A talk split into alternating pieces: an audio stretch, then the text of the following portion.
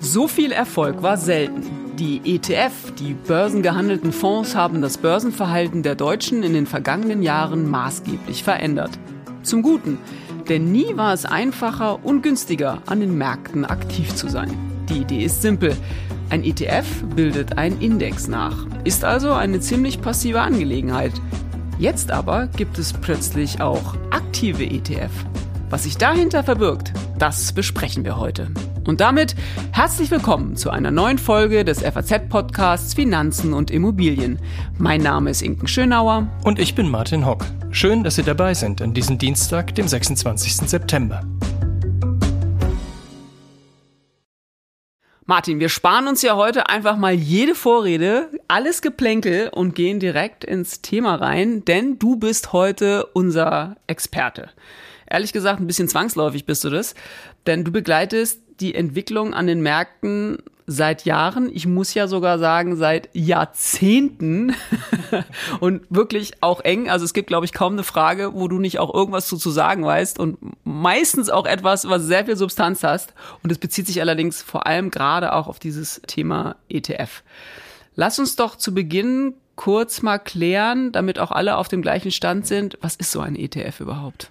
Ja, was ist ein ETF? Das ist eine gute Frage. Also, also es ist im Grunde ist ein ETF auch ein Investmentfonds, er ist nur anders konstruiert.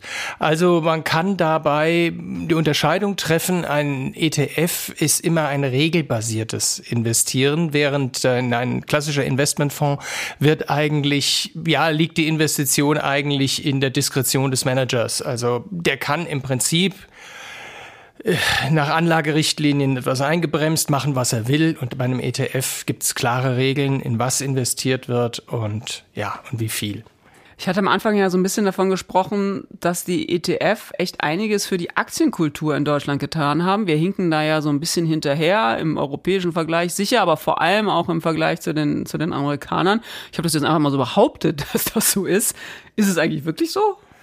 Naja, also wenn man mal so die nackten Zahlen anguckt, äh, die Aktionärsquote, die stagniert eigentlich so seit zehn Jahren so im Bereich 6,5 bis 7,5 Prozent. Das schwankt ein bisschen, derzeit ist gerade mal wieder ein bisschen mehr. Vor vier, fünf Jahren war es ein bisschen weniger.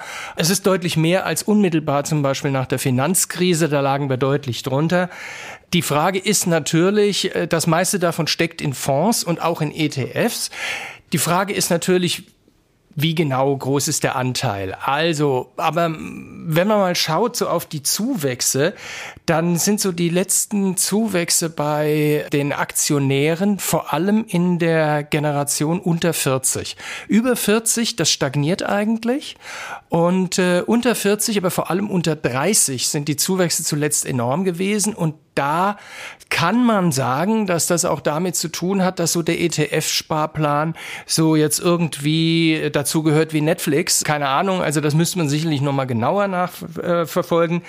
Aber beispielsweise eine Zahl, 2022 haben 600.000 Menschen von unter 30 Jahren einen ETF-Sparplan abgeschlossen. Im Jahr davor waren es 49.000. Also von daher, das sind so ein paar Indizien, dass der ETF da zumindest eine Rolle spielt. Hm, Aktionärskultur können wir vielleicht sogar auch mal eine eigene Sendung dazu machen, äh, kommt mir gerade so in den Sinn, woran das eigentlich liegt, dass wir da in Deutschland so hinten dran sind.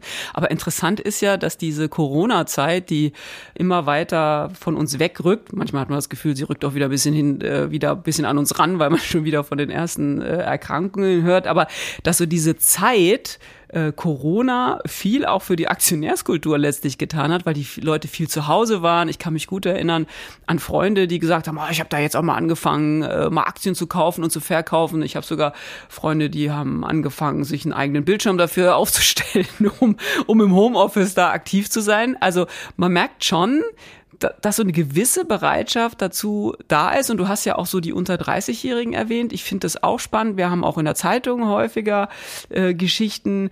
Ähm, schenkt man vielleicht auch seinen Kindern, Enkelkindern, Neffen, Nichten, Patenkindern vielleicht auch eher mal so ein ETF-Sparplan zum Beispiel als ein Sparbuch. Also tatsächlich das, was du gerade beschrieben hast. Also ich finde, das, das bildet wirklich auch die Wirklichkeit tatsächlich ab. Es ist irgendwie mehr so im Bewusstsein. Ne? Ja, es hängt natürlich damit zusammen, dass wir ja ewig keine Zinsen Zinsen hatten. Also ewig, ne? Noch schon eine kleine Ewigkeit, Absolut, ja. ja. Und da ist natürlich klar, ich meine, wenn man früher ein Sparbuch hatte, auf das man drei Prozent oder so bekommen hat, wobei das auch schon ziemlich lange her ist, dann konnte man ja noch ein Sparbuch verschenken. Aber will man wirklich ein Sparbuch verschenken mit 0,05 Prozent? Nee, macht man nicht. Also, macht man sich auch nicht so beliebt mit, ne? Ja, also ähm, eine Anmerkung aber noch, was Aktionärskultur angeht, ähm, muss ja sagen, der Besitz eines ETFs macht noch keinen Aktionär. Man besitzt einen ETF da hat man kein Mitspracherecht, kein, kein gar nichts, da nimmt man auch nicht teil. Also man nimmt seine Aktionärsrechte ja nicht wahr. Die werden ja dann, wenn überhaupt, von dem ETF-Sponsor wahrgenommen. Also es hat weniger für den Aktionärskultur äh, sich was verändert, wenn dann für den Aktienbesitz und den mittelbaren vor allem. Ich finde, das ist nochmal echt ein wichtiger Hinweis, denn sonst, wenn man Aktionär ist, kriegt man ja auch immer Post, einmal im Jahr, Einladung zur Hauptversammlung. Das würde einem als jemand, der einen ETF besetzt, eben nicht passieren, hm. weil man eben nicht Anteilseigner eines Unternehmens ist. Ne? Richtig, das, also man, hat ja nur, man hat ja nur diesen Korb gekauft. So Vielleicht sprechen wir dann nachher nochmal genau ja. darüber, wie das mit ja, dem Korb ist. So ist es. Kannst du nochmal ganz kurz was zum Volumen der ETF sagen? Also was für ein Million Millionen, Milliarden, Billionen, Trilliarden Markt geht's da eigentlich? Naja, es kommt immer drauf an, wo guckst du hin, ne? Also, wenn du auf das Xetra ETF-Segment guckst, da hast du jetzt äh, zuletzt 2125 ETF. Die hatten unter Asset Under Management im Juli 1,2 Billionen Euro. Klingt jetzt erstmal mächtig viel. Das relativiert sich dann so ein bisschen, wenn man das dann mal in Relation nimmt, denn wenn man die, das ETF-Volumen in Europa ist nicht merklich höher, liegt ja daran, dass halt was in Europa gehandelt wird, in der Regel auch in Deutschland gehandelt wird und der Unterschied kaum größer ist.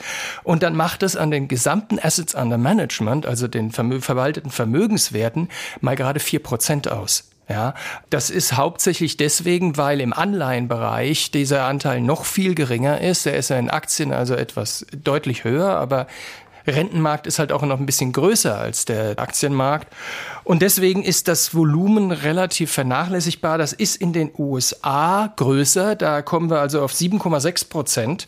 Aber ist auch noch nicht gigantisch, ne? Auch Hätte nicht riesig, nicht ne? Mhm. Auch da mhm. ist es aber sogar noch ein bisschen extremer als in Europa. Da ist das, der, der Anteil an den Renten noch geringer als in Europa. Das liegt aber auch daran, dass der amerikanische Rentenmarkt natürlich auch eine gewisse Größe hat. Mhm. Mensch, mir kommen hier ständig neue Ideen. Also auch noch wieder mal zum Thema ETF. Eine eigene Folge könnten wir auch mal wieder machen, wie sich eigentlich das Volumen entwickelt hat und äh, was da vielleicht auch die, ja, ich will nicht sagen besten Schnäppchen sind, aber wo man einfach mal ein bisschen drauf gucken muss. Aber kommen wir jetzt mal zum eigentlichen Thema unserer Folge heute, nämlich aktive ETF. Das erstaunt ja tatsächlich so ein bisschen, denn eigentlich sind ETF, du hast es ja am Anfang auch gesagt, eine passive Idee. Es wird etwas nachgebildet. Du bist nicht mal Anteilseigner eines Unternehmens, sondern man bildet so eine Art Korb nach. Wie passt denn das jetzt zusammen? Das wirkt ja auf den ersten Blick wie so eine Art Widerspruch, wenn man jetzt aktive ETF hat. Ja, das ist so ein bisschen historisch begründet. Also logisch ist es eigentlich nicht. Denn ein ETF ist ja ein Exchange Traded Fund, ein börsengehandelter Fonds. Es ist also ein Fonds. Und äh, ein klassischer Investmentfonds ist auch ein Fonds. Das ist ja keine Investmentidee. Passiv oder aktive Verwaltung. Es ist nur so gewesen, dass die ETFs anfangs tatsächlich alle passiv waren. Das, das hatte was mit, damit zu tun, dass die eigentlich ursprünglich mal als Steuersparmodell kreiert worden sind. Das liegt an der Besteuerung der, der Wertzuwächse in den USA. Jedes Mal, wenn dort ein Fondsanteil verkauft wird, müssen diese Wertzuwächse versteuert werden, und zwar für alle Anteilseigner des Fonds. Und da, da hat man dann diese ETF konstruiert. Das sieht man alle schon an der Entstehung. Das hatte nichts mit passivem Investieren zu tun. Und es gibt ja auch noch, und die sind ja älter als die ETFs, sind ja die klassischen Indexfonds. Das sind ja keine ETF von der Konstruktion her, sondern die sind klassisch als, als Fonds konstruiert. Die bilden aber auch nur den Index ab und die gibt es auch heute noch. Ja, also dann sieht man also, dass, dass die Konstruktion ETF und Fonds mit passiv-aktiv eigentlich gar nichts zu tun hat. Es war halt nur so, dass die ETF am Anfang alle passiv waren. Und der Großteil ist es ja auch noch heute. Und wie, wie immer, man sucht dann halt nach immer ein bisschen mehr. Und ja, vor allem dann, wenn es halt an der Börse nicht so läuft. Ich meine, wenn der S&P 500 steigt, steigt, steigt, dann ist so ein passives Investment natürlich toll. Nun lass den jetzt mal so ein Jahr durchhängen. Das ist dann nicht mehr so richtig klasse. Also versucht man dann so ein bisschen was anders zu machen, damit das ein bisschen besser aussieht. Und lass uns da mal direkt reingehen. Was wird denn dann anders gemacht? Also wird, wird dann doch ein Investmentmanager dahingesetzt, der dann irgendwie sagt, oh je, jetzt geht's irgendwie nach runter, wir müssen da ein bisschen was austauschen? Denn da würde man ja offensichtlich denken, da liegt der Unterschied zwischen eben passiv abgebildet und aktiv gemanagt. Genau so ist es auch. Wobei die Genese noch ein bisschen andere ist. Da gibt's noch eine Zwischenstufe, das sind die sogenannten Smart Beta Fonds. Smart Beta, Beta ist ja der Marktertrag und Smart Beta heißt also, es ist ein bisschen cleverer Marktertrag. Der Angefangen hat das damit, dass man zum Beispiel einen Index gleichgewichtet hat. Ja, also das war so die, die, die primitivste Form, einen Index also umzugewichten. Man hat, der Index war derselbe, aber man hat ihn halt anders gewichtet. Oder dann hat man ein, so einen Faktor wie Momentum, also man hat dann Aktien übergewichtet, die gerade besser performt haben und andere untergewichtet. Oder Value ähm, nach den Bilanzen anders gewichtet. Das waren so die Anfänge. Und der Übergang zu den Aktiven ist dann fließend. Also manche streiten sich auch heute noch, ob das, was als aktiver ETF bezeichnet wird, auch einer ist. Also beispielsweise, wenn ein Aktien-ETF, na, also ein Aktien-ETF und du hast also auch diesen Index und dann gewichtest du aufgrund irgendeiner diskretionären Managerentscheidung, sagst du, diese Aktie taugt nichts, die nehmen wir raus. Und da ist dann schon die Frage, ist das eigentlich wirklich aktiv? Jo, gibt keine Definition, was wirklich aktiv ist, ja. Mhm. Aber ja, und bei anderen ist es dann wieder mehr. Also wenn jetzt zum Beispiel ein Renten-ETF so gesteuert wird, dass sich halt die, die, die Amortisationsdauer der Anleihen tatsächlich von dem zugrunde liegenden Index deutlich unterscheidet, dann muss man schon sagen, ja, das ist kein passiver ETF mehr, der da was, nur noch was nachbildet. Da wird schon ganz schön dran rumgeschraubt. Und so ist natürlich auch die Spannbreite halt groß. Manche Eingriffe sind halt so klein und äh, andere schrauben dann schon mehr und äh, mhm. ja. Und wie ist dann die Trendschärfe zu einem aktiv gemanagten Investmentfonds? Also wie kann ich denn das dann noch als Anleger eigentlich unterscheiden? Was zahle ich denn bei dem einen mit, was ich beim anderen nicht bezahle? Es ist halt bei dem ETF, es ist immer ein ETF. Das heißt, der ist anders konstruiert ich hatte vorhin schon diesen Steuervorteil angesprochen. Dieser Steuervorteil ist auch tatsächlich da. Ein in Irland beheimateter ETF zahlt zum Beispiel halb so viel Quellensteuer wie ein klassischer Investmentfonds auf amerikanische Aktien, ja. Und das sind dann so die Unterschiede und, wie ich sagte vorhin, regelbasiert. Das heißt, der ETF ist immer noch ein ETF und das heißt, der ist, es gibt klare Regeln, wonach er ist. Es gibt immer noch einen Index, der zugrunde liegt und es liegt nicht also ein Aktien Nordamerika richtet sich nach einem Index S&P 500, Russell 2000, you name it. Ein Aktien Nordamerika klassischer Investmentfonds hat Aktien Nordamerika drin, mhm. ja. Und da kann also alles drin sein, was der Manager halt so möchte. Und deswegen ist dann auch der aktive ETF am Schluss auch etwas günstiger. Ich wollte gerade sagen, da sind wir gerade schon beim Thema Kosten. Kostenstruktur ist ja ein ganz wichtiger, äh, ganz wichtiger Punkt. Wir haben am Anfang ja auch schon gesagt, hat sehr dazu beigetragen, dass die ETF so auf dem Vormarsch sind und so eine Beliebtheit bei den Anlegern haben, weil man eben so das Gefühl hat, man zahlt auch nicht so viel dafür dieser Vorteil, den die ETF haben, haben sie auch jetzt, wenn es sie denn in aktiven Varianten demnach gibt, oder? Da verstehe ich richtig. Ne? Richtig, ja. Also muss jetzt sagen, in Deutschland gibt's mal gerade 62 davon. Das war der letzte Stand. Vielleicht sind es jetzt 65, ist auch egal. Es sind jedenfalls sehr, sehr, sehr wenige und deswegen finden sich halt in so einer Anlageklasse dann mal so wenn es sieben ETF in einer, einer Anlageklasse sind, sieben aktive ETF, dann sind das viele. Es sind eher mal drei, vier oder zwei. Und deswegen ist natürlich die Gebühren, kann man das nicht so genau sagen. Also, aber es ist so, der teuerste aktive ETF, den man in Deutschland kaufen kann, hat Gesamtkostenquote von 0,85 Prozent. Das liegt deutlich eigentlich unter fast jedem klassischen Investmentfonds. Und da muss man dann sagen, das ist ein, ein von Van Eck ein Smart Home Produkt. Smart Home, da hört man, das ist ein Themenfonds und das ist natürlich ein relativ aufwendig gemanagter aktiver Fonds, der, der einen eigenen Index kreiert, da zugrunde liegt und deswegen ist der auch teurer. Während also zum Beispiel, es gibt auch aktive ETF, die kommen mit 0,05 aus, ja. Und so im Schnitt ist das dann so bei klassischen Aktienprodukten, die liegen dann so im Durchschnitt zwischen 0,4 und 0,5 Prozent. Das ist so ein Schnaps mehr als üblicherweise so ein S&P 500 oder DAX ETF hat. Ja, aber es ist jedenfalls bei den ETF, es sind ETF-Kosten, hm. die kommen nicht dran an das ist schon, ist schon sehr wenig, wenn man sich Und so Ausgabeaufschläge gibt's auch nicht. Ja, eben, genau, das ist ja auch so ein Punkt, ne, die viele gar nicht beachten. Diese Ausgabeaufschläge, die ja bei den äh, Fonds wirklich immer durchschlagen auf Thema Kleingedrucktes, auf was zu wenig geachtet wird. Mich, du hast es eben schon erwähnt, Themen-ETF gibt's ja auch. Gibt's so ETF, die sich besonders für dieses aktive eignen? Du hast ja schon gesagt, so viele gibt's jetzt noch gar nicht, knapp über 60, aber so The Themen oder, oder Regionen, wo man sagt, was weiß ich, Amerika ist besonders stark oder so. Gibt's da sowas oder gibt's da noch gar keine Gesetzmäßigkeit? Wäre es dazu so früh? Also es gibt so ein paar Indizien. Also man muss auch die Frage stellen, was eignet sich denn? Ja, und da eignen sich natürlich zwei Sachen vor allem nicht. Das eine ist ein, ein Fonds, den man äh, managt, weil man eine besondere, besondere Idee hat und wo der Markt und ein Fonds, wo der Markt nicht sehr liquide ist. Denn man darf ja nicht vergessen, so ein ETF ist voll transparent.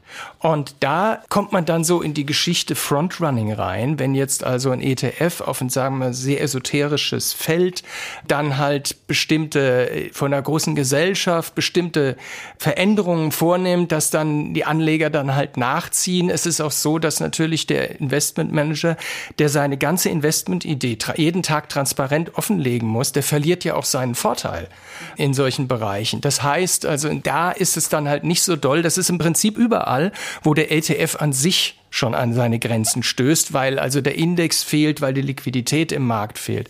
Was man also hat, ist, was vermehrt in Deutschland angeboten wird, das ist Aktien Nordamerika. Das liegt wohl daran, dass dort bei dem Aktienmarkt durch aktives Management einfach nicht mehr viel rauszuholen ist, weil der Markt relativ effizient ist.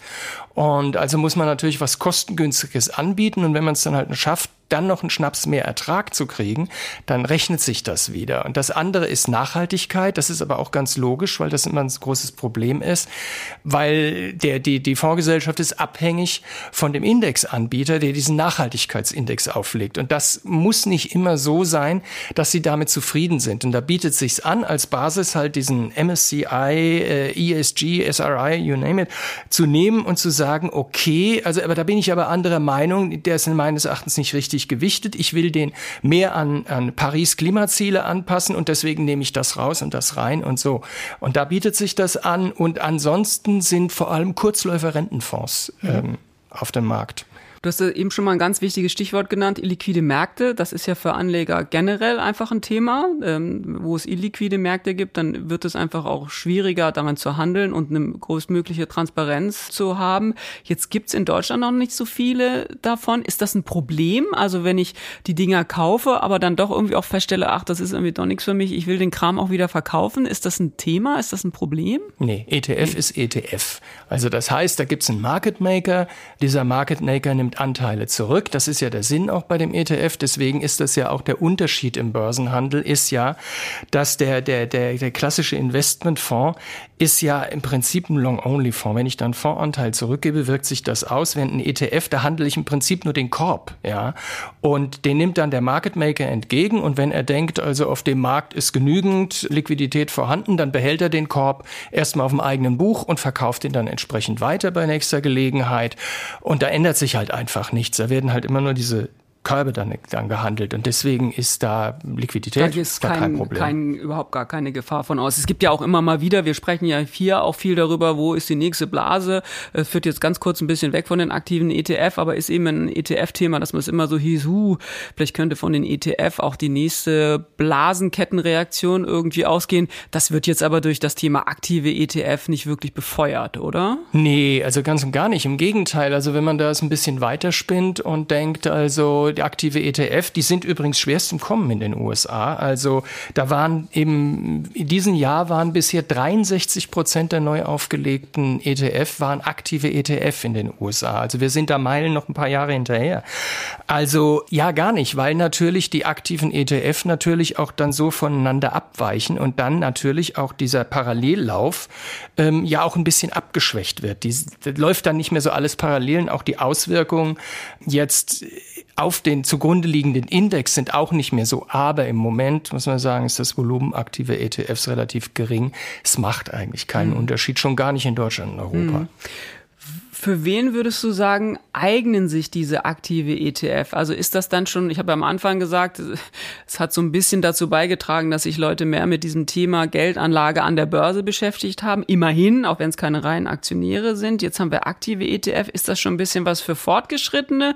Oder würdest du sagen, das ist eigentlich egal? Wer, wer auf die ETF der herkömmlichen Art bisher gesetzt hat, kann das Ding genauso kaufen. Es gibt halt nicht so viele, okay, haben wir jetzt schon mehrfach gesagt, aber im Prinzip steht das Ding genauso offen oder würdest du sagen, hm, da muss man sich schon ein bisschen mehr vielleicht mit beschäftigen als mit so einem ganz herkömmlichen, dahergelaufenen, hätte ich beinahe gesagt, MSCI World ETF irgendwie befasst. Was würdest du sagen? Naja, witzigerweise kriegt man ja mit dem aktiven ETF genau das alte Problem, das man mit dem Investmentfonds, mit dem aktiv verwalteten hat.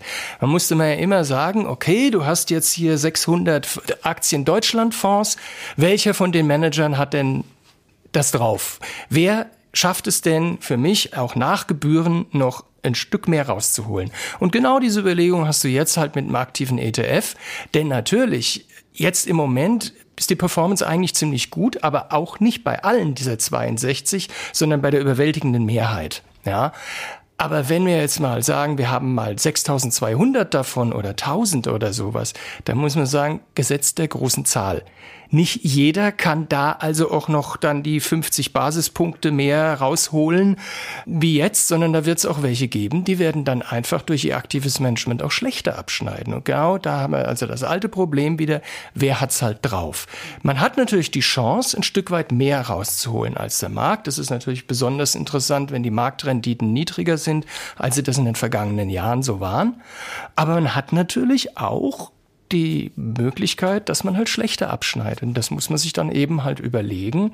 Und da kann man sicherlich auch mischen. Und wer sich das nicht überlegen will und sagt, die Marktrendite ist mit drei Prozent oder fünf Prozent oder minus drei Prozent für mich gut genug, der kann immer noch einen passiven ETF wählen. Hm, du hast das vorhin so ein bisschen äh, mittendrin, nebenher, nebenbei gesagt, dass man sich natürlich immer bei so Produkten überlegen muss, was ist so der nächste Schritt, womit kann man vielleicht möglicherweise auch noch so ein bisschen Geld verdienen.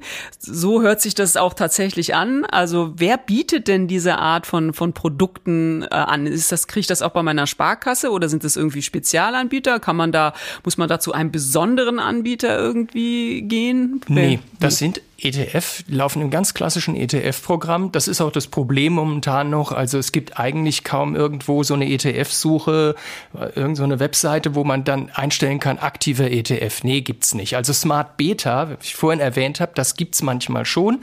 Ja, aber dann ist halt die, das ist halt so die Frage. Das heißt, im Prinzip muss man dann, wenn ich sage, ich will jetzt also einen aktiven ETF Nordamerika, muss man sich die ETFs raussuchen und gucken, bei wem steht denn drin Research Enhanced Active Briefly oder sonst was, irgendwas im Titel.